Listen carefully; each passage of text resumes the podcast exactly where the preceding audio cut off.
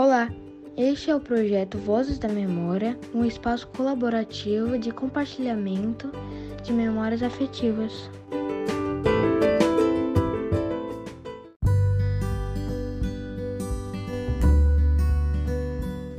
Olá, eu me chamo Matheus, tenho 11 anos e hoje eu vou falar sobre o chão de infância.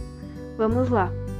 Na minha escola, lá no Integral, todos os dias a gente sempre ia para a quadra brincar de alguma coisa.